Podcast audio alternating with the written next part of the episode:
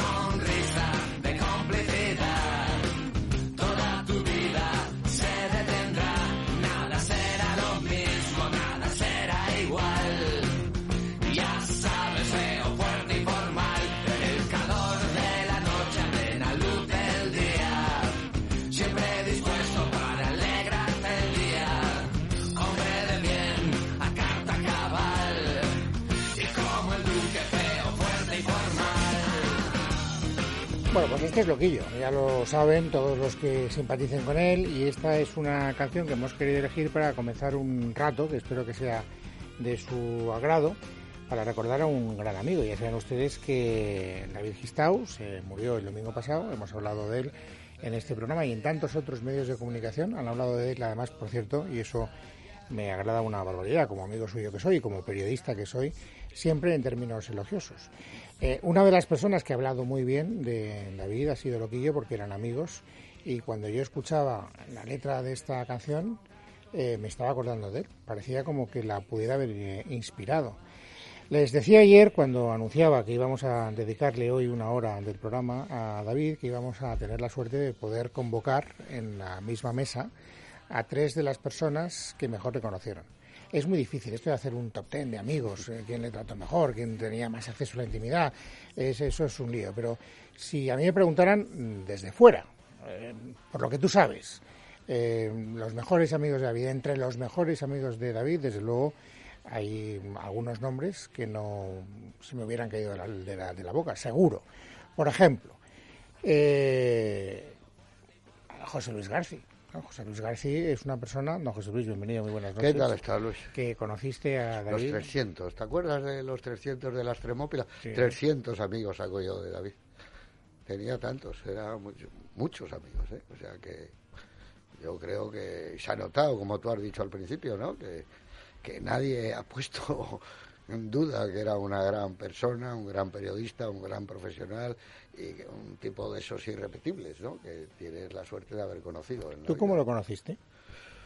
Pues hace ya mucho tiempo, él estaba en La Razón, eh, recuerdo que compartía, hacía una contra que se llamaba y compartía, estaba Albiac también en esa época, y entonces un día me llamaba a la oficina porque me quería hacer una, una entrevista, dijo, hombre, qué curioso, dijo, lo que me gusta a mí este y le leo, y ahí empezamos una, una charla estupenda, luego lo repitió en El Mundo cuando entró una cosa que se llama Monstruos, no sé qué, no sé cuántos, y ahí volvimos a charlar empezamos a hablar de boxeo, nada más que nos conocimos, y luego lo de Gijón, que él eh, le tenía una atracción especial por la época que estuvo su padre en Gijón y como el volver a empezar era de esa época, las calles estaban igual, él eh, tuvo una cercanía y por cierto nos ha quedado pendiente ese viaje de, de la plaza del 6 de agosto, la calle Corrida, subir a Cima de Villa, que habíamos pensado muchas veces en hacer, bueno, pero no teníamos prisa en hacerlo. Luego, una época que nos reúne Sánchez Dragó para hablar de, de fútbol, de deporte, en aquel eh, telediario de autor que hacía Fernando, ¿no? Y ahí íbamos, pues, juntos todas las semanas. Y luego, cuando cayó Romy por aquí, pues, eh, entonces eh, intimamos mucho y Andrea, como era de allí también, se conocían un poco y esto ya fue como inseparable de Romy. Y cuando yo estaba en Argentina, pues eh, sacábamos a Romy si no estaba David, porque él tenía una cosa porteña muy, muy metida. eh. Y bueno, y conocí a Martín y a todos sus amigos. Y luego, pues nada, siempre yo le recuerdo eh, que ha estado siempre en los últimos 20 años o 22 años.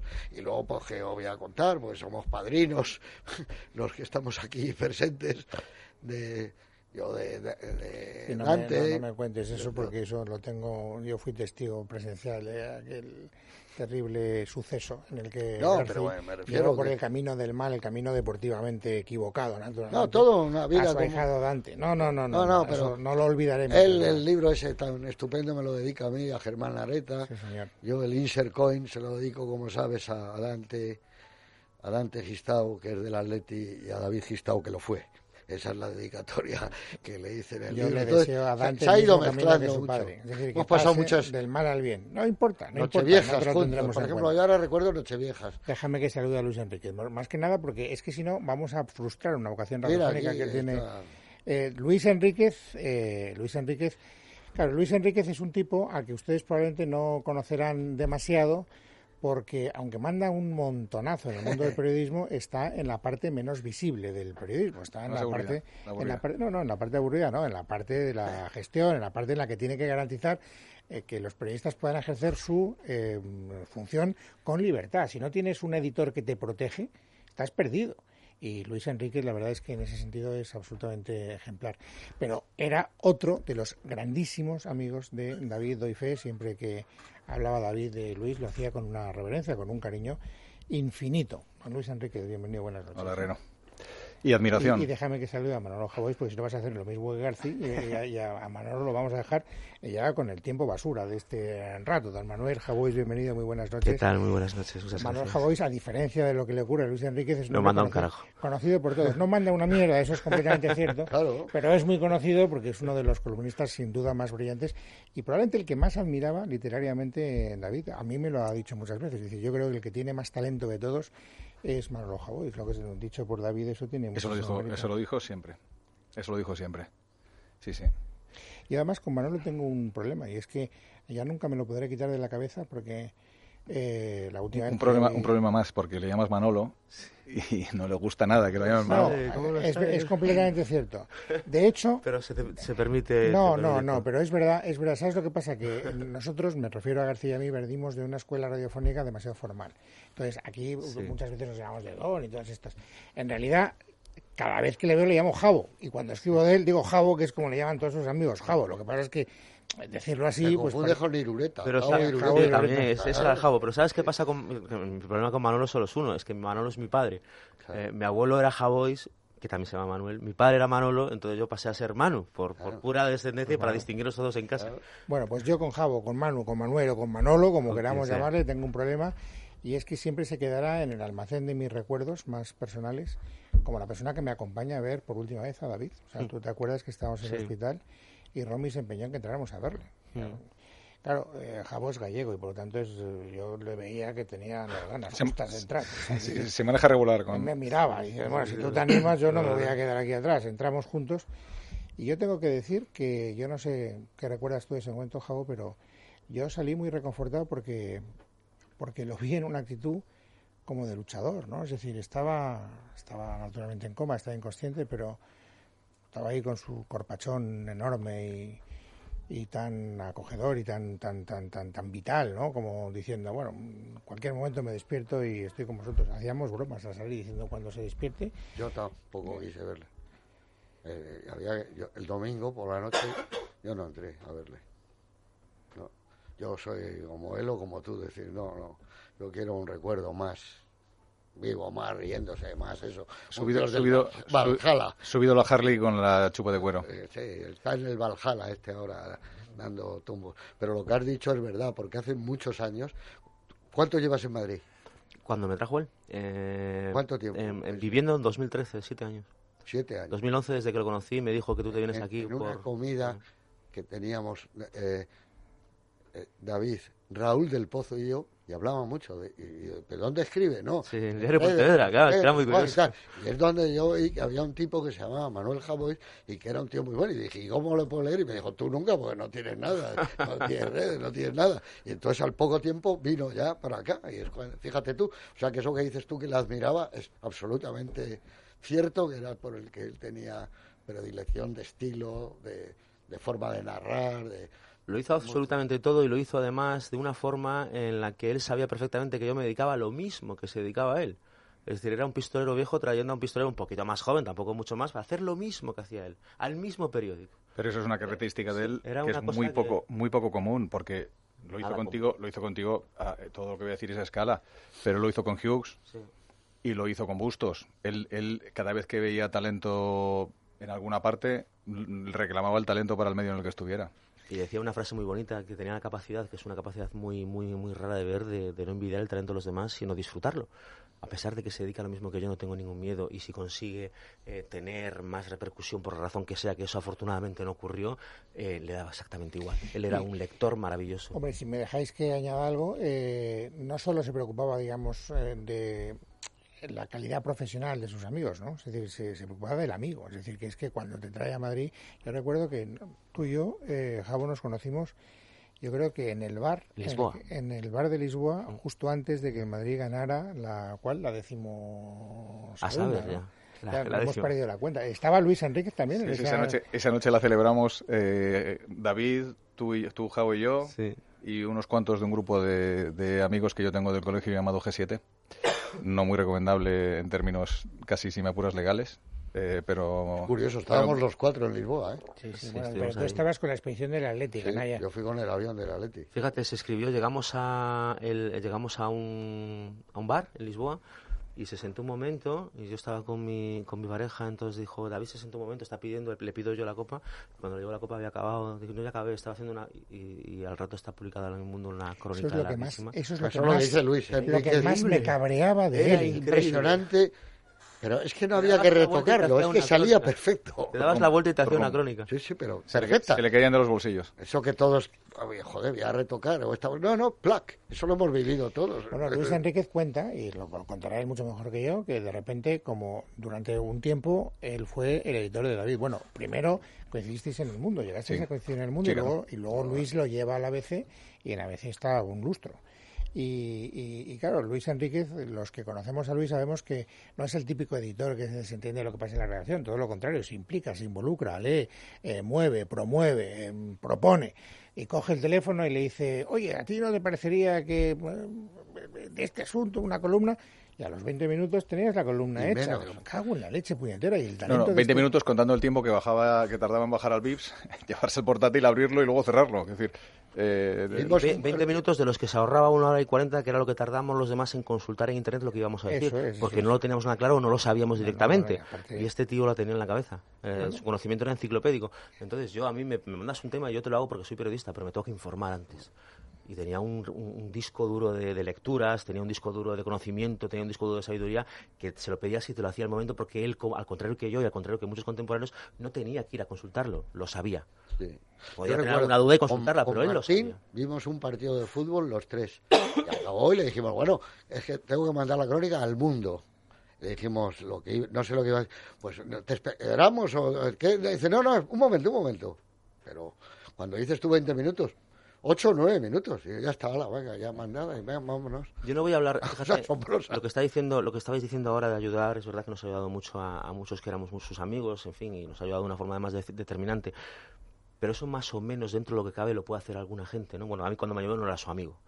Después me convertí en su amigo y me protegió y me ayudó. Pero es que le ha ayudado a gente que no conocía nada. Le ayudado a gente que no era su amiga. Le ayudado a gente discrepante ideológicamente, casi en las antípodas. Y le echó una mano cuando peor lo estaba pasando.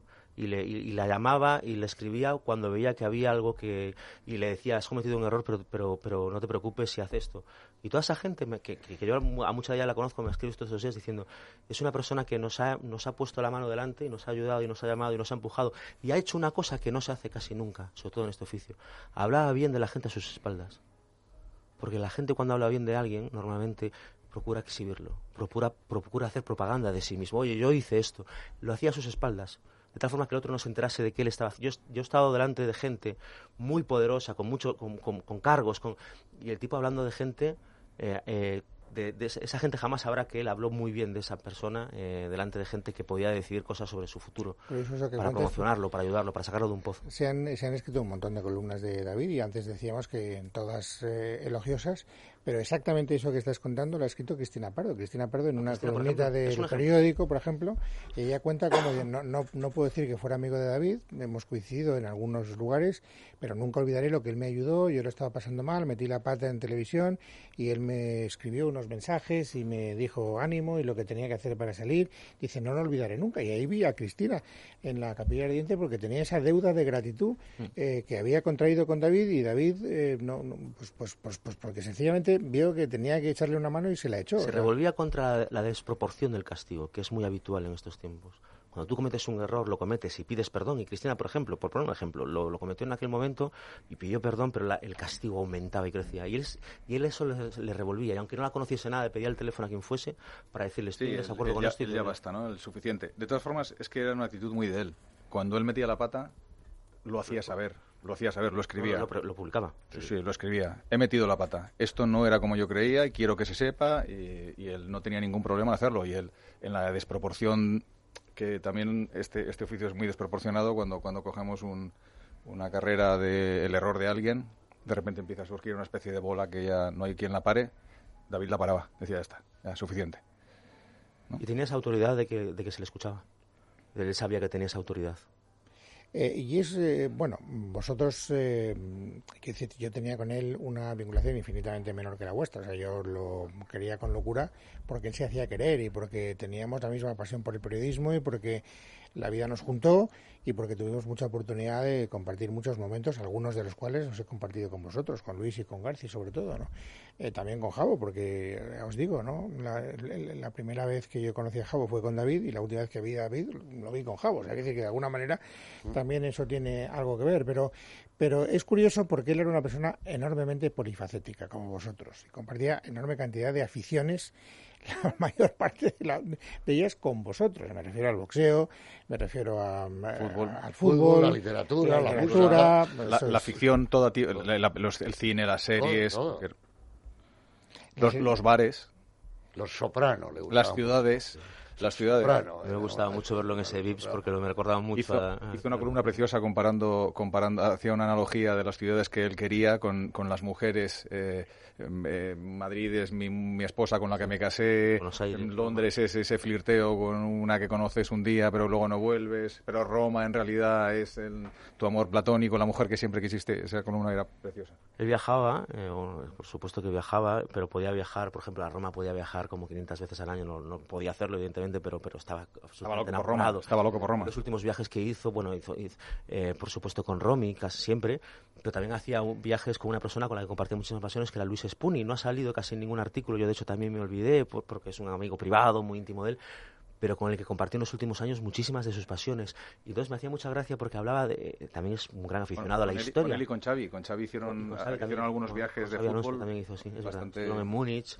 Ayer estuve con Xavi Alonso porque eh, yo estaba en San Sebastián y él para dar una charla de cine, entonces él llamó y se puso en contacto y muy me dolido, dijo vamos a tomar un café y había escrito un artículo Sí, además, escribió en El Mundo, además, bonito, y estaba también muy afectado porque yo sé que le, le tenía mucho cariño. Tenía esa fascinación por las piedras, por la historia, por saber que esta piedra loco. estuvo aquí cuando Julio... O sea, estas, estas cosas, ¿no? En los viajes... Y se lo sabía todo. Se emocionaba, claro. Y- Entonces, y se lo sabía todo. Una... Yo recuerdo que Gambardella es otro personaje que le gustaba mucho a Ah, él. sí. Sí, eh, su foto lo, de- lo tuvo, lo tuvo en la foto de WhatsApp. foto creo de que, WhatsApp era que- de que- La película, creo que no te hasta gusta. hoy.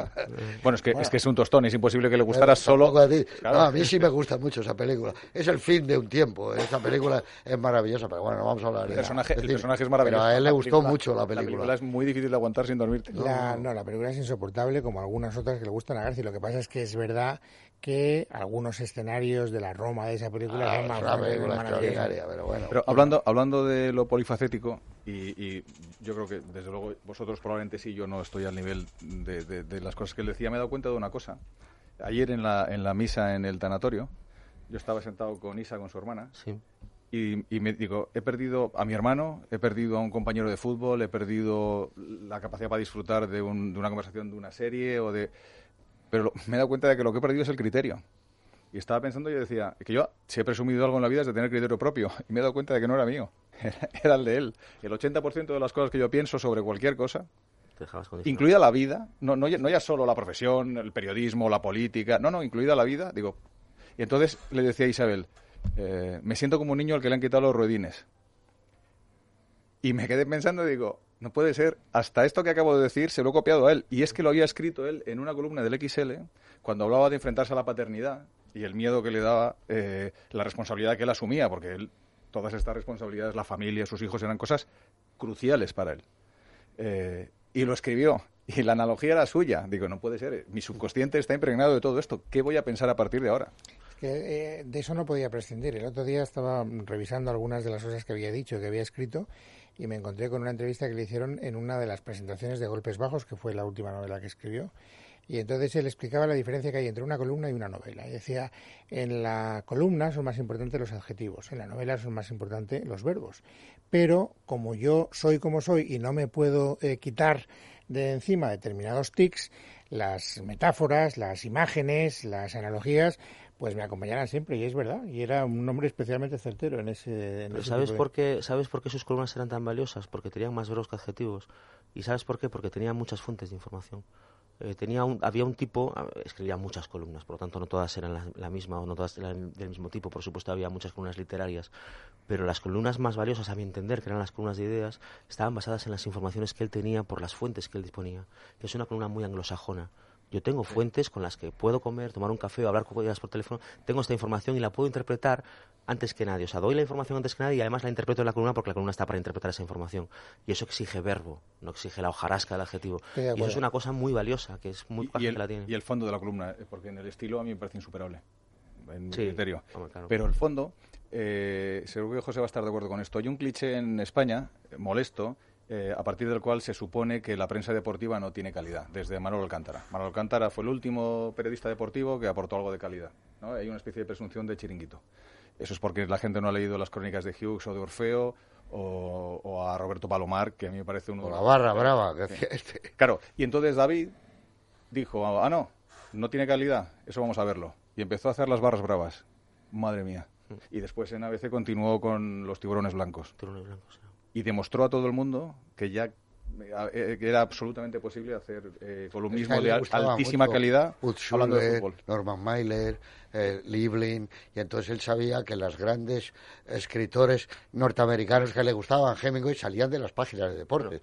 Escribían crónicas maravillosas de partidos de béisbol, eso lo tenía él muy metido, y por eso cuando escribe las barras bravas y eso, él está haciendo una literatura de una altura enorme. Una película de la que lo hablábamos mucho era Mi desconfiada esposa. Sí, claro, cuando se ve el periódico y la sangre, la, la comedia. la sangre, la sangre del boxeo se la tapa con la cara. Yo una de las anécdotas mejores y más emocionantes que he vivido con él fue un día que íbamos al boxeo, al Palacio de los Deportes, con su sobrino, que tenía 15 para 16, con una ilusión enorme, y llegamos allí y no le dejaron entrar al chico, porque no tenía 18 años.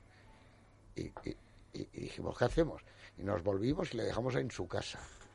Regresamos al Palacio de los Deportes en un silencio tremendo y decimos, joder, y yo le dije, me recuerda una cosa que le pasó a Schulberg, que, que de joven fue a una velada de boxeo también con su padre y no le dejaron entrar porque era muy niño.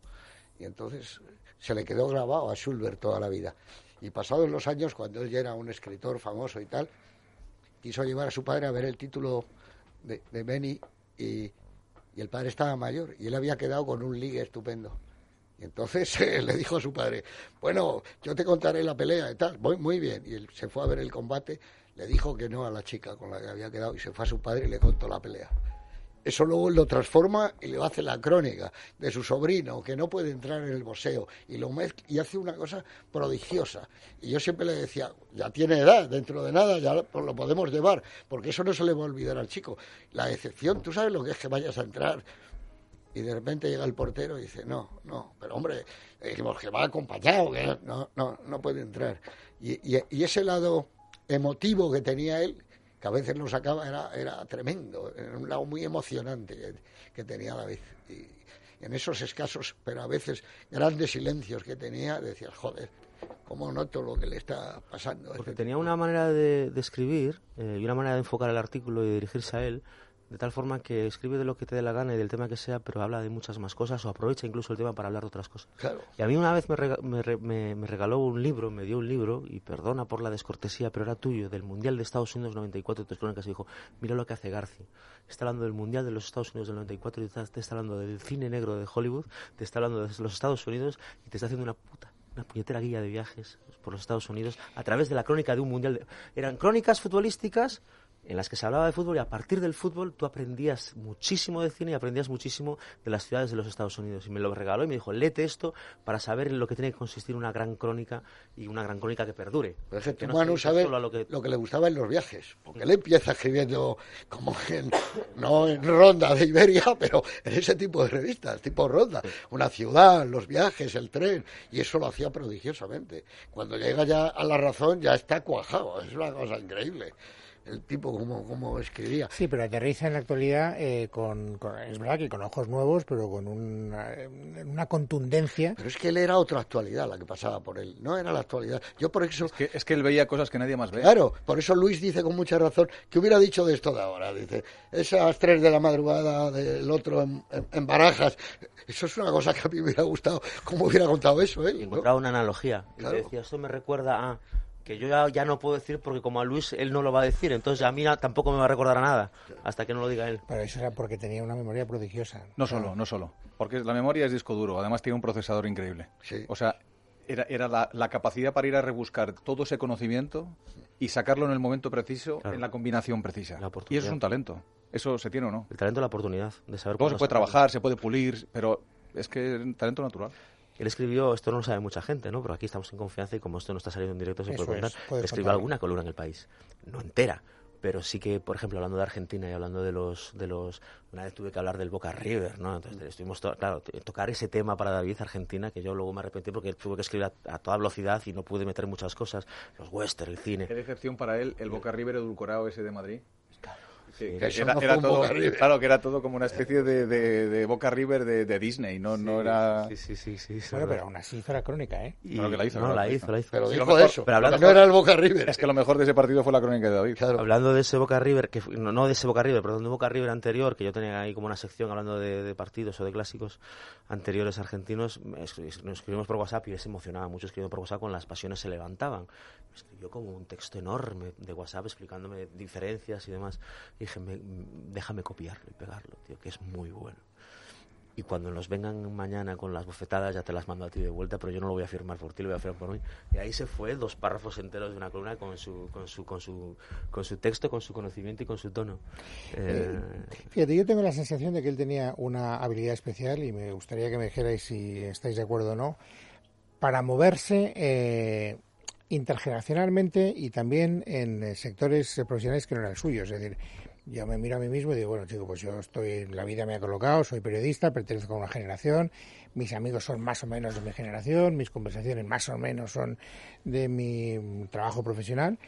David tenía una capacidad para estar con los más jóvenes, con descubrir los talentos, como decíais antes, de relacionarse con eh, aquellas personas eh, que ya estábamos generacionalmente en otra época. Iba y venía, pero no solo en el periodismo. Es que yo, eh, y creo que lo comentaba con Luis Enríquez eh, ayer o antes de ayer en, la Capilla Ardiente, veías la gente que había, que había muchos periodistas, sí, por supuesto, y había tanta o más gente que no era periodista y que venía cada uno de su padre y de su madre, de un mundo completamente distinto y heterogéneo que él era capaz de frecuentar con esa especie de... José Ramón Iturriaga, que es, que es eh, inversor. Bueno, y, Y eran amigos, y lo bueno, y- gente del cine y, y gente del boxeo, por supuesto, y, y gente de su vida privada, que decir No, que tenía- Loquillo, Xavi, si es que es... Eso es. Pero Eso. porque él nunca, él no tenía un solo plano. Él era un tipo absolutamente polifacético. Él tenía- genuinamente. La vida tiene muchas pasiones, ¿por qué una solo? Porque la, la gente que dice, me gusta el cine, pero solo las películas de submarino. Bueno, me fastidies, te, te gusta el cine. Y además me gusta la literatura, y además me gusta la música, y además... ¿Por qué? Si esto vamos a vivir, Y luego- en teoría, una vez, ¿por qué te quedas con una pasión? Y él era de los que decía, no, todo. y vivía ajeno a lo que los demás dijesen de él y de sus compañías. Sobre todo eso, la- su independencia de criterio y su libertad radical consistía en que yo y mis pasiones y la gente de la que me rodeo no tiene nada que ver la gente del exterior con eso. O sea, no me dejo rol- llevar por el un ruido. rol en la vida no le, no le, él, él era incasillable. Eh, por ejemplo, él se tomaba muy en serio mm, la familia, sus hijos, su relación con sus hijos, la protección que les debía, está, lo ha escrito 40.000 veces, ¿no?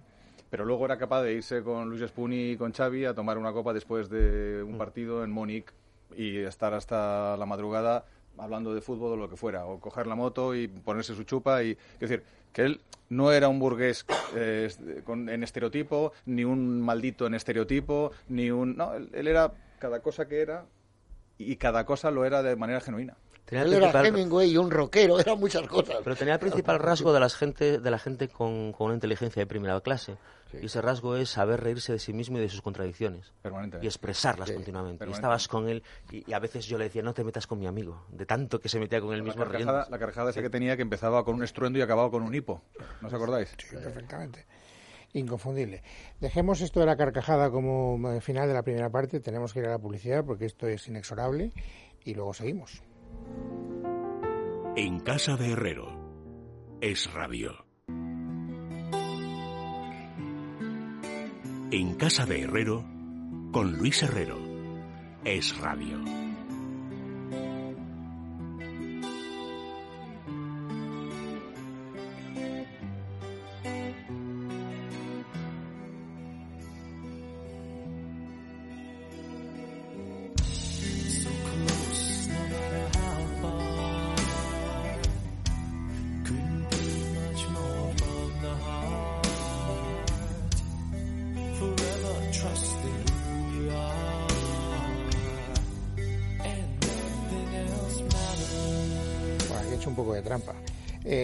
Muchas cosas eh, en las que los gustos de David y los míos no eran muy confluyentes. Por ejemplo, la música. Le encantaba CDC y cosas así muy estruendosas.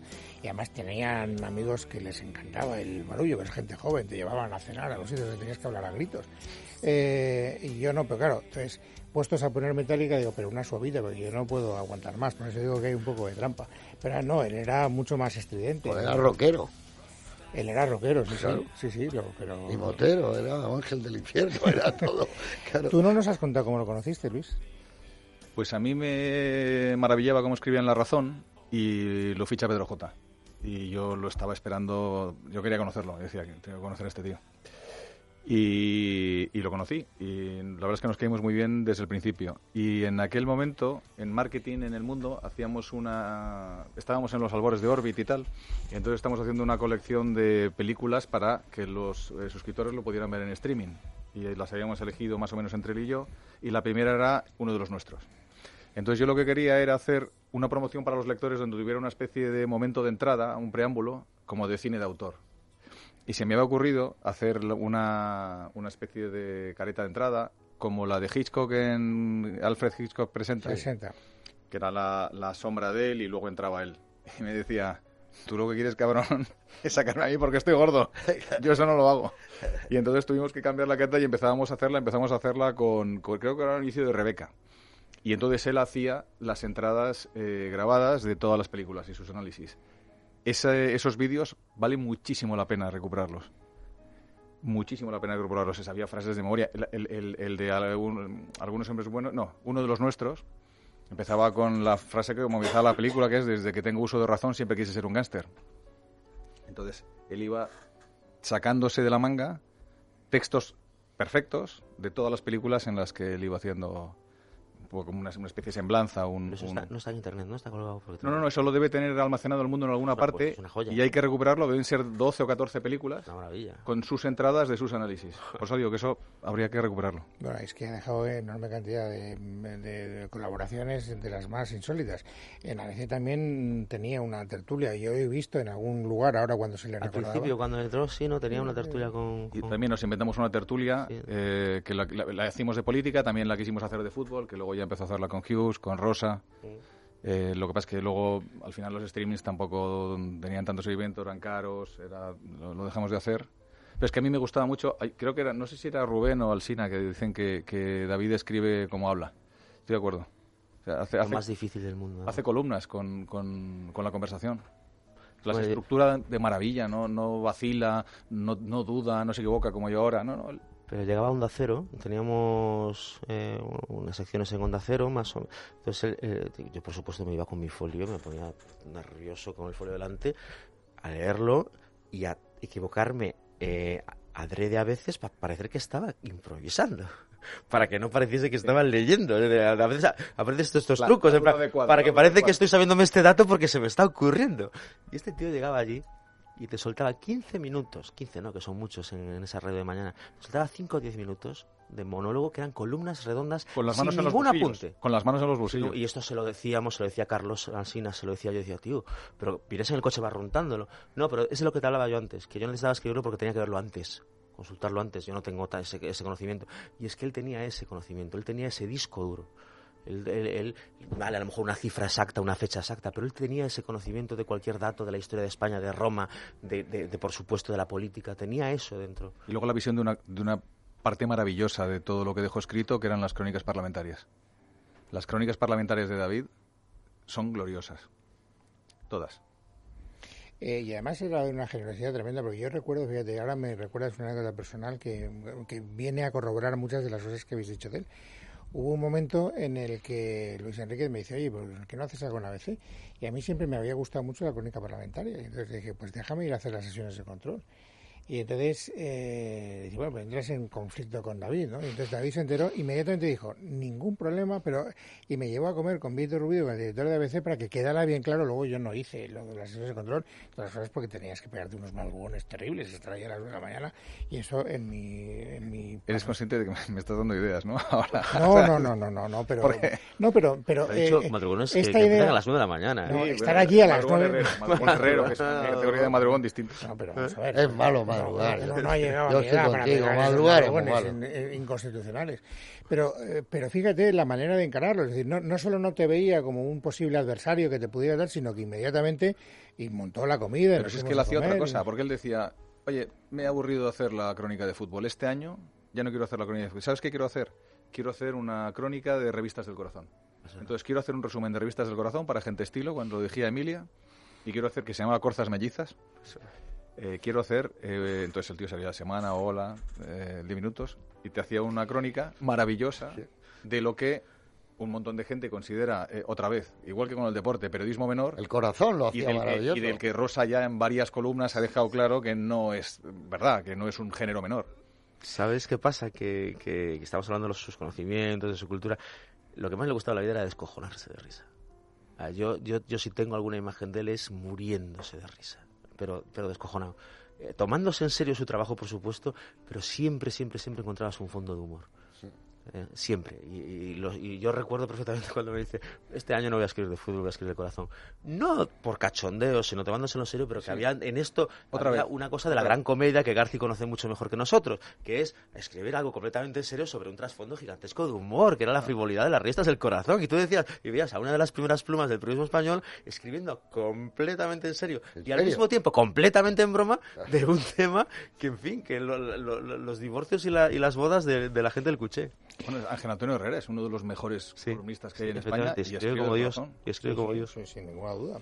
Eh, bueno, dejadme que introduzca una faceta que yo creo que es muy importante, pues estamos hablando de su personalidad, de la manera de tomarse las cosas, de cómo iba por la vida, ¿no? Pero si por algo será recordado David, o por lo menos si por algo lo recordaré yo profesionalmente hablando, es por la capacidad que tenía de eh, insobornable de decir lo que objetivamente creía que tenía que decir. Le importaba un rábano, 8 que 80, tenía una independencia de criterio, mm, insisto, insobornable. Bueno, era libre. Y además tomaba muchas precauciones de no acercarse demasiado a los poderosos, ya Claro. fueran políticos o no fueran políticos. Claro, y todos le hemos oído decir alguna vez, El tengo que pegarle un palo a fulano porque si no... es tu amigo. Lo que, decía, es. lo que decía Martín Ferrán, ¿no? Siempre, entre santa y santo, para de cal y canto. Claro. Él, él ahí, ese talento natural que decíamos antes para escribir, él no se lo reconocía en la proximidad del poder. Y él se, se preservaba. Él se, ya se buscaba luces de alarma. No, no le gustaba estar cerca, no le gustaba comprometer su criterio. Porque es que es así, es que si eres periodista, mm, si quieres hacer muchos amigos, dedícate a otra cosa, porque no... Yo no sé si no- fuiste tú en tu, en tu página de hoy, de ayer, o quién fue, pero lo leí, eh, que decía que en cuanto veía la proximidad, Sí, lo- eras tú creo, y se, y se iba corriendo al ordenador a meter una hostia, al que, Sí, sí, que sí. que se sentía cerca y que había mucho bueno, dijo, Oye, "No, he ido a espérate". comer con él, un tío, es. este, Claro. sé, un director de comunicación de Vete a Saber, he ido a comer con él, tío muy simpático, coincide conmigo, hemos visto Ray Donovan juntos, tal cual, ¡pum! Pero David, si no se está hablando bien de este tío, ya por eso. Ya. Bueno. No, pero también es que se quería, se quería comer por eso, precisamente. claro, que claro. tonto no era. ¿sabes? Si alguien te está Claro, enviando a comer es precisamente Y porque luego, quiere. y luego nadie lo entiende. Porque todos estos que te dicen, no, tú eres libre, tú eres periodista, Esa yo lo entiendo, tu labor. ¿Qué le, qué le está pasando últimamente a David? Lo he escuchado yo 300.000 veces. Claro. Oye, ¿a David qué le pasa últimamente? Digo, soy periodista y a ti no te gusta. Sí. Es verdad, bueno, pero eso que estamos diciendo con tanta naturalidad es tan infrecuente. Pero es que en política hay un sentido muy patrimonial, patrimonialístico de los, de los periodistas. Hay unos hemisferios ideológicos muy marcados. Y de repente a David, como escri- David escribía en ABC, se le consideraba, eh, evidentemente, pues en, en otros hemisferios ni, ni le molestaban porque se daba por hecho, mal, mal, mal hecho, pero se daba por hecho que él iba a estar en otra cuerda, que en absoluto lo estaba, pero, pero estos se consideraban que decían, eh, ¿qué está pasando? Pero este no era nuestro. Este no era nuestro. ¿Por qué ¿Este escribe esto? haciendo? Es que este no es de nadie. Y, y, por supuesto, Uno de los nuestros. Y, y eso que le permitía ser el más duro. Hay, o sea, hay columnas que no encuentras en ninguna prensa de izquierdas durísimas con, con partidos que supuestamente de la cuerda en los medios en los que trabajaba, escritas por él. Escritas desde las discrepancias siempre, nunca yendo a lo personal, nunca tomándoselo, simplemente una discrepancia en un asunto concreto, en una decisión, en una declaración incorrecta. ¿Tú Lo te, hacía. acuerdas, ¿Tú te acuerdas eh, eh, cuando, cuando el famoso, eh, no me acuerdo qué año, fue una final de Copa que empezaron a retirar a la gente las banderas independentistas? eh, que fue muy aclamado Valencia? por los... Es que no me acuerdo. No recuerdo. Fue muy aclamado por, por todos los periódicos de, de más o menos de centro-derecha. Y los dos únicos que yo recuerdo decir, pero oye, acá, pero, pero no estamos por la labor de la libertad de expresión, no- esto, esto supera cualquier orientación ideológica, fueron David, que lo escribió, y este señor, Luis Herrero, que lo dijo aquí en la radio, contra los tres tertulianos que tenías esa noche. Pero vamos a ver, que es que ser independiente, como decía él, era una frase muy de David, es que ser gilipollas no es, no es ilegal. Claro. Y decía, "Pues es que ser independentista per se no es ilegal. Lo que es ilegal es promover leyes eh, anticonstitucionales, etcétera. Él era firme con un Eso- criterio propio. Y eso provocaba una cosa que es la que más admiré de él profesionalmente y la que más trataba de inculcar a la gente que, que- que lo admirábamos y le seguíamos, que era el ser independiente de cualquier cla. No se cansó nunca de repetirlo, decirle, eh, tra- traiciones a quien traiciones, sigue fiel a tus ideas. Por ejemplo, con este tipo de columnas le ponía en contra una cantidad de gente inmensa y lo que es más gracioso, le ponía a favor a una cantidad de gente que se acercaba y decía, hostia, este tío hay que leerlo y a la semana siguiente salía espantada porque ya no estaban de acuerdo con otra columna que le había escrito. Andaba por libre, a Sí, veces yo- yo- yo contracorriente, que le por estar gustaba- contracorriente. Desconcertar le gustaba. Eh, hay una faceta que tú conoces mejor que nadie, Garci, que es eh, su afición por el boxeo. eh, que, eh, bueno, tú lo has contado muchas veces y él tenía una verdadera pasión. Y una de las últimas apariciones, digamos, públicas, no periodísticas de Gistao es en la película El Caracero, donde se le ve en un momento determinado. En público. está- En público. También sale en la otra, en la de Sí. Sherlock Holmes. Claro, pero la está. última cronológicamente Sí. hablando y la que está en el, en el gimnasio donde él iba y donde. Y donde Bueno, para él, boxeo era, la épica, era Píndaro, es la, esto- esto- es las Olimpiadas, el- la lucha por la supervivencia, él lo entendía muy bien. Pero hay una cosa que a mí sí me gustaría hablar porque no ha quedado redondo, y es el David Gistau escritor. Yo creo que hubiera hecho la novela de nuestro tiempo. Y él eh, hablaba muchas veces, la historia esa que él centraba en Santander, le ha dado tanto tiempo, hablamos de años, él estaba rumiando esa, esa novela que él pensaba minuciosamente. Recuerdo que durante seis meses, para no estar con mucho ruido y ya no ir a cafés, se vino a Nickelodeon y entonces en una parte aislada de la oficina, él iba todos los días, le dimos una llave y ahí escribía, y escribía. Yo le decía, oye, pero esta es una novela, ¿qué tal? Bueno, estoy en ello. Y yo creo que él, a lo Hemingway, él sabía que él tenía una novela. Y a mí me parece que la novela era haber descrito su generación, pues eso, a Manu, a toda la gente, lo que él se relacionaba, a dónde iba el país, qué le va a ocurrir. Yo creo que eso hubiera reflejado este, este mundo, este tiempo como nadie. Y ahí estaba, en ese ya últimamente, me dijo, ahora a ver si en Santander decía, este verano le pego. Yo le decía, ¿cómo lo llevas? No, es que... ta-". Y le estaba costando arrancar. No, pero lo tenía en la cabeza porque no sé si era este estudio, no conozco, pero vamos, fue aquí en Es Radio que Federico le hizo una entrevista por gente que se fue y Federico lo estaba todo el rato empujando a tienes que hacer la gran novela, Sí. tienes que hacer la gran novela, que también estaba con Amorós y se lo decían los dos y él lo aceptaba. Él, además, como, como, es, como se ve en vídeo, que decir, ya no solo el sonido de la radio, él aceptaba que efectivamente tenía pendiente la gran novela. Y estoy de acuerdo que hubiera hecho la gran novela. Y está la, la- la novela de, de este Hay, tiempo, hay una cosa que... que la él- colmena de Cela de él, nuestro él- tiempo. él- él da por clausurada, entre comillas, su familia, cuando nace Bianca, que, que entonces dice, ya está, esta, es- esta es la familia, ¿no? La niña, por la que voy a perder los nervios, La- la- y, la- los perdió. La niña que me decía, menos mal, Jabo, que ha salido niña, porque si no estamos hasta la, hasta la quincena. ¿sabes? Hasta que sale ese niño no se podía parar. Sale niña, entonces dice, eh, esta familia, pues son cuatro hijos, es fantástico, y él empieza a, a- a escribir mucho más. Eh, quiero decirte, eh, empieza a tener eh, un impulso literario muy grande. Empezamos a hacer una competición de, de a ver quién escribía antes los libros y entonces me mandaba los párrafos hasta que se cansa y deja de mandarnos porque yo no, yo no mandaba nada, que soy muy inseguro.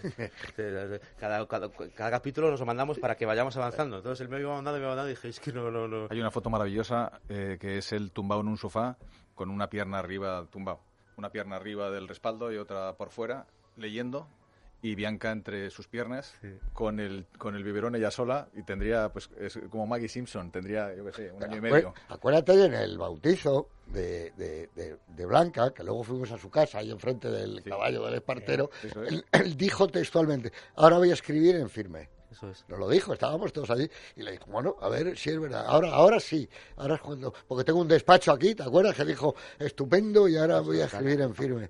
Y yo no sé si él Lo cuenta el artículo que escribió en el país, en, la- en el obituario lo, lo cuenta, lo contento que estaba. Por primera vez tenía un despacho para solo para Sí, escribir. tú lo cuentas eso. Y el en gente que se fue, eh, el primer relato era, era una novela ya. Ah, Era una Era novela. La amputa, la amputa no. Sí, la se- termina. se- se- Decide terminarla. decide terminarla, pero, pero esa es la novela de, no sé si la gran novela, pero de luego una novela de Madrid inmensa. Del, de un Madrid que, que la mayoría no conocía, de un Madrid que él conoció de una forma Copas, privilegiada. fuera. de Valmoral, Sí. de figuras muy reconocibles que él disfrazaba hábilmente y sobre todo de sensaciones, de emociones, de, de, de- de protagonismo. Esa Navacerrada que lo conocía muy bien de la infancia, la barranca donde él estaba allí. Estaba, y está escrito que estás esquiando. sobre Pero eso también estaba en Golpes Bajos. Yo recuerdo haber hablado mucho de él, de Golpes Bajos, y él, y él decía, no, no, a mí me interesa el, el, el- el Madrid total. Él, él comparaba la M30 con el Río Grande. Era la frontera para él. Y entonces ahí estaba el Madrid, digamos, eh, del- de los gimnasios, eh, de la gente, digamos, eh, menos eh, peripuesta. suburbial. Y luego estaba el, el Madrid. eh, tal, y dice, yo tengo que Y luego buscar... estaba el Richelieu. Claro, bueno, es que él, él ahí y, y confeccionó, y era una pieza de orfebrería muy bien pensada, una serie de personajes que le permitieran hacer que su novela transcurriera por todos los Madrides que él conocía y efectivamente ahí hay un retrato de Madrid, al margen de la, de, la historia que cuenta, verdaderamente portentosa, muy galdosiana, muy barogiana. Eh, a mí me parece que, eh, eso de alguna manera le estaba sirviendo de entrenamiento para la novela que vosotros estáis eh, comentando. Sí, sí, eso es evidente, que él la tenía en la cabeza y, y yo creo que hubiera sido eso, un algo tremendo, de una fuerza, pues la que tuvo, por eso decía yo en su tiempo la colmena, de decir, oye, esto que está contando aquí Cela, es- esto es lo que está pasando. Y él lo tenía muy claro y además dominaba todo, el párrafo largo, el párrafo corto, el diálogo, el- una frase inesperada, todo eso lo tenía, uf, eso él era un maestro. Y entonces yo creo que él la tenía. Y a mí, este verano me dijo, ahora en, en, en Santander, vamos, en, en Ruilova y esto, eh, ya, ya la empiezo, ya lo tengo, pero luego no, no, no la empezó, salvo que haya algo, pues yo eso no lo sé.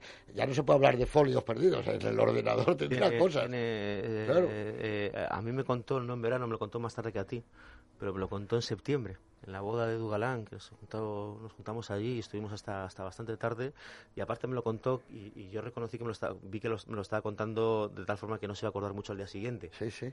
Y se lo recordé estos días en, cuando ya estaba en planta en el hospital para, oye, Sí. aquí tienes que acabar. Y no era, era, era comillas. Era comillas y era una historia de, algo- de negra. Sí, sí, un- sí, Un crimen, de negro, crímenes. un crimen policíaco, sí, efectivamente. policíaca. Y, y me contó que ya había escrito y me dijo, ya no te mando nada porque tú no me mandas nada, pero, la- pero hay, hay algo escrito y, y- y se está en ello. Bueno, se está en ello que de hecho apareció el último artículo del Mundo. Que, que, no supimos que lo había escrito hasta, hasta semanas más tarde. Lo encontró Isa eh, y se publicó el día de, el día de, de su muerte. Que, que- que fíjate, una de las cosas que las que hablaba Luis, que acabé de ver el irlandés y lo primero que hice fue estirar la mano hacia Oye, el ¿me ha móvil. gustado o no me ha gustado? Estirar la mano hacia el móvil. Oye, No, claro. ¿qué te ha parecido a ti? Bueno, ah, y a mí también, ¿sabes? Estas cosas que, que él influye a los demás. Pero, y, y de repente, como una especie de, de milagro, de Navidad además, porque fue muy cerca de Navidad, dice, he encontrado el artículo de David que no llegó a enviar al periódico, pero lo tiene escrito en el ordenador sobre el irlandés. Y ese fue el artículo que se publicó el otro día, Él bueno, el lunes. le gustó mucho The Town. De tan- La serie. Muchísimo. No, no, la peli, película. Ah, la peli. La de Ben La Affleck. peli. Porque vale. La de, la de de Charlton. Ben Affleck. Porque yo le había hablado mucho de la primera, que era Adiós pequeña, adiós. Que no la había visto. Le dije yo, que Ben Affleck es un director portentoso. Esa Su la- primera la película. hermano, ¿no? Y entonces fue a ver The Town, que es la del atraco, que la chica le ve la cara. ¿Te La- acordáis? Eh, eh, Southie, Charlestown. y Re- Rebecca eh, Hall. Ladrones, ladrones de bancos. Pero, eh, y esa le dejó impresionado, esa película. The Town. Y luego. No sé cómo se llamaba, ladrones o no. No, no, de, No, de de Town Town, de Ladrones. era- De Town Ya, de ladrones, eso. Y luego Ben Affleck eh, y Matt Damon produjeron eh, City on a Hill, que es, la, que es la serie que hemos estado comentando todo este verano. Por eso, Bueno, luego él ganó el Oscar con Argo. por eso añadí a, a Jackie Rohr, que es un personaje que, que va a ser maravilloso en, los- en las próximas temporadas. de- Había mucho de Y una cine. pregunta, José Luis. Iba, iba, qué grande es el cine. Y, lo que te iba a decir, que Claro. yo, yo descubro, o sea, antes, antes de, de, de, de- de- de tener relación con él, por supuesto, pero yo lo veía en las tertulias vuestras. Claro, que- que tiene- iba ahí. cuando era un treintañero, un, Sí, sí. un treintañero muy Yo joven. Lo conocí más joven ¿Y, cómo lo conoces tú ahí? ¿Lo invitas sin conocerlo o ya tenías relación con él? No, yo ya le conocía, yo le- de hace mucho tiempo y además eh, eso que te decía yo antes de llegar tú, lo de Romy, y yo siempre le decía, es igual que Julie Christie, ¿te das cuenta? Y es verdad, yo, le- yo decía, ah, es digo, coño, te has llevado a Julie Christie. Y entonces eh, le- había que verle también en el mundo de Argentina, era otro, en Buenos Aires, con Martín eran otros tipos, era como, él se creía porteño. Pero, pero te digo una cosa, eh, me, me cuesta trabajo, o sea, es que, es que Romina es perfecta para, para, para David. O sea, mm, lo controlaba, lo calmaba, lo dejaba ir cuando había que dejarlo ir, lo... decir, Se, encontró- se encontraron en el dentista. Y acudió este y no se la marca una relación. Y luego la, la anécdota de la, de, la, de la cortina de la ducha no es una araña, es una cucaracha otra vez. Yo creo que es una araña. Cucaracha, ¿eh? cucaracha. Seguro. Segurísimo. Eso es Yo- tipo Woody Allen. Cuando dice ella que aquí hay una araña, ¿no? En la película. Y el qué horror, y no sabe qué hacer. No, pero lo curioso es que él contaba, a mí yo recuerdo que en esas contradicciones que hemos puesto en manifiesto, es decir, un tipo que es capaz de irse a Afganistán de corresponsal de guerra, que ve cómo caen las bombas a 100 metros del hotel y que no es capaz de meterse bajo de la, de la cama por si acaso había una cucaracha y que no... digo, pero coño, Se, se subió encima sí, pues, En, pleno, en, en plena fase de, de- de intentar ligártela. de enamoramiento. Que se luego, subió encima. que luego tenía gracia porque decía que iba a ver a Romina, que Romina era bailarina profesional de, de, de- Claro. de musical.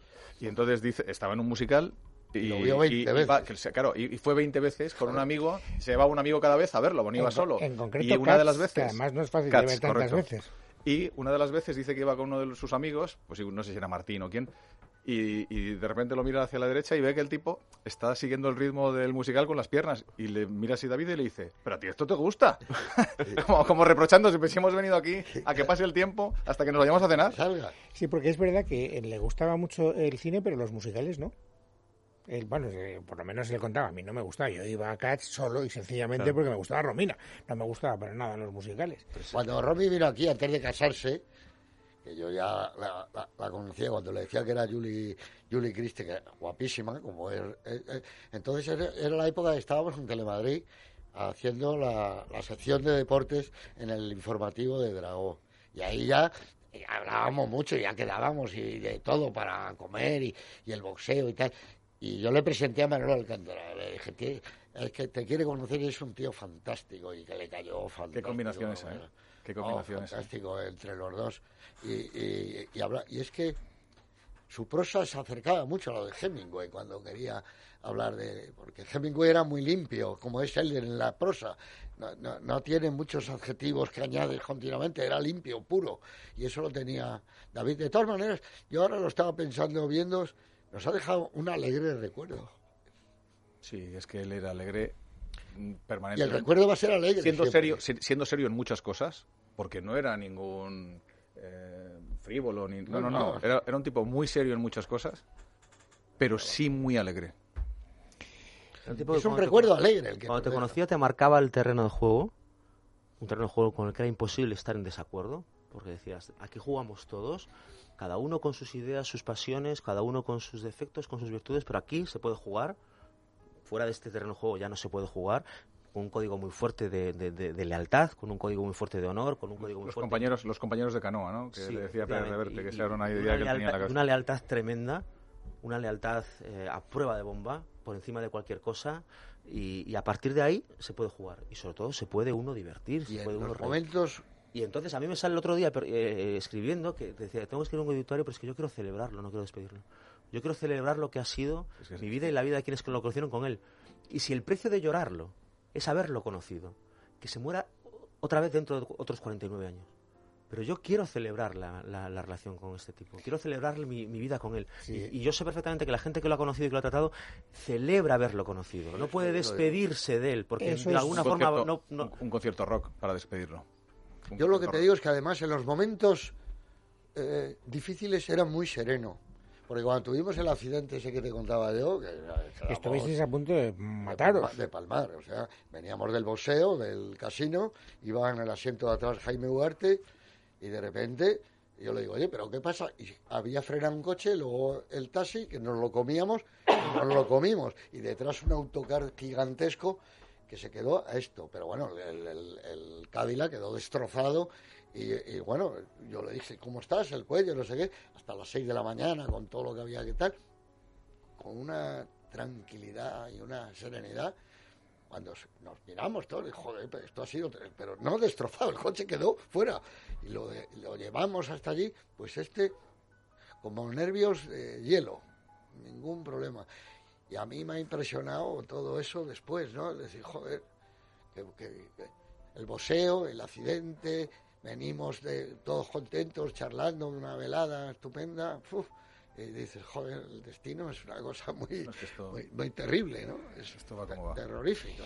Decía Javo que, eh, que, que siempre nos eh, acordaremos de, de las cosas buenas que hemos vivido con él y de las ganas de vivir que contagiaba. Él era un hombre vital, como he conocido pocos en la vida. A mí me recuerda mucho en ese sentido a Antonio Herrero. Eh, hay muchos denominadores comunes, aunque cada uno a su estilo, naturalmente. Pero tú escribiste algo, Javo, con lo que yo estoy de acuerdo y con lo que vamos a tener que vivir. Me temo que todos los aquí presentes y las personas que estaban más cerca y también los que van a notar su ausencia, ¿no? Decía Javo, es que era un tipo que se levantaba eh, cinco minutos porque quería ir al baño y de repente dejaba como una especie de vacío en, en ese sitio, ¿no? Y ese vacío, pues, eh, pues, eh, pues, pues, Pues la ha dejado. Sa- ¿Sabes a qué me, Pues re- y sabes a qué me refiero? Que no, no, no lo metí porque no, eh, no, no- no- no es cuestión de hablar de, de uno. Ahí me refería a que cuando uno tenía una buena historia que contar, si se levantaba él no se contaba, se esperaba que, se esperaba que volviese. Esto se lo pasa con gente muy elegida. Está- Sí, estamos en tertulia, el- tengo una buena historia que contar y de repente se ve a uno y dice, yo creo que este la, la- Claro, la escuche. claro. Entonces hablaba de cosas banales, de repente tres personas aquí haciendo el tonto, eh, haciendo el tiempo muerto, para que cuando vuelva de contarlo porque no te sentías completo si no la escuchaba él. El tutor, No ves- el tutor es como cuando los niños eh, que, que van a hacer una gracia están mirando de reojo a ver si el padre les está mirando. Claro. Sí, igual, era el tutor, era el tutor, el que te agarra la bici por detrás cuando te quitan los ruedines. Bueno, pues yo tenía muchas ganas de que pudierais hablar de, de el David, que no está al acceso de todo el mundo. Eh, muchísima gente en esta casa, porque él fue colaborador de muchos programas de esta casa, de Cowboys de Medianoche, lo Aquí, cuando no salió la Olimpiada de España, estábamos en directo. sí, sí. ¿Te acuerdas? En Buenos. Aires. Y en tantos otros sitios. Bueno, pues eh, to- toda la gente que lo ha recordado, que lo ha leído, incluso aunque no hubiera tenido una cercanía, eh, ha pedido, yo he recibido de verdad muchísimos emails de gente que diciendo, bueno, es que aunque solo sea porque era uno de los amigos suyos, es uno de los nuestros, lo echamos de menos, lo leíamos con satisfacción, en- trascendía de él eh, una bonomía, una capacidad de reconciliarse con la vida, de ser amigo de sus amigos, de buscar las partes positivas, eh, de ser al mismo tiempo mm, serio en la crítica, duro cuando tenía que serlo. Todo eso es lo que yo quería que quedara de manifiesto con el testimonio de las tres personas que, unas de las tres personas, vuelvo a repetir, que aquí no hay números clausos. Y ¿no? que no hayamos caído en, en la, en la cursilería. No, ya sí, pucheros los, Porque, los mínimos. ya. porque donde sea que esté escuchando esto, se hubiera cogido un cabreo No, no, no. notable. Notabilísimo, sí. Hay- eh, vamos, o sea, esto es un cliché, ¿no? Como, como levante la cabeza y vea esto, pero vamos, esto es Cierto, que tengo el pero 100% de la es- seguridad. es de que- verdad. cabreado como una mona, Es verdad, como una pero, mona. Mandaría pero reconocedme una cosa. Él, a pesar de todo, hubiera hecho esto por cualquiera de nosotros. Sin ninguna duda. Claro. Bueno, señores, don José Luis Él García. supo que le queríamos, además. No se lo quedó muy claro y Lo eso sabía. estoy seguro de que fue así. Don eh, Javo, te voy a llamar ya Javo, macho. Pues llamarme lo que quieras, Luis, por favor. Y don Luis Enríquez también, muchas gracias. No te aficiones a la radio. Yo- depende de ti. No. Lo de la crónica parlamentaria y el madrugón, No, espero que lo hablemos mañana por la mañana. Déjame co- contar una confidencia. Luis ha estado tan, tan, tan, tan, tan encima y se ha volcado tanto, tanto, tanto que entre nosotros, no sé si lo sabe él, le llamamos Batman.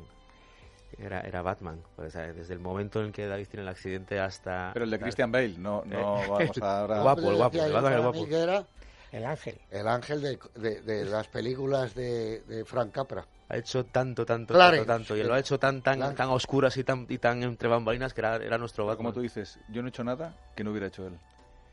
Pero lo has hecho muy bien. Eh, no era tan eficaz como tú en otras cosas, ¿eh? las cosas como son.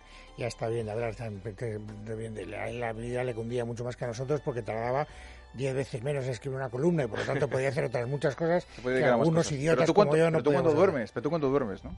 Pues efectivamente. Señores, gracias ¿eh? por haberme ayudado a recordar a David como a David, aunque él no lo quisiera reconocer, le hubiera gustado ser recordado. Un saludo muy cordial. Placer. Gracias.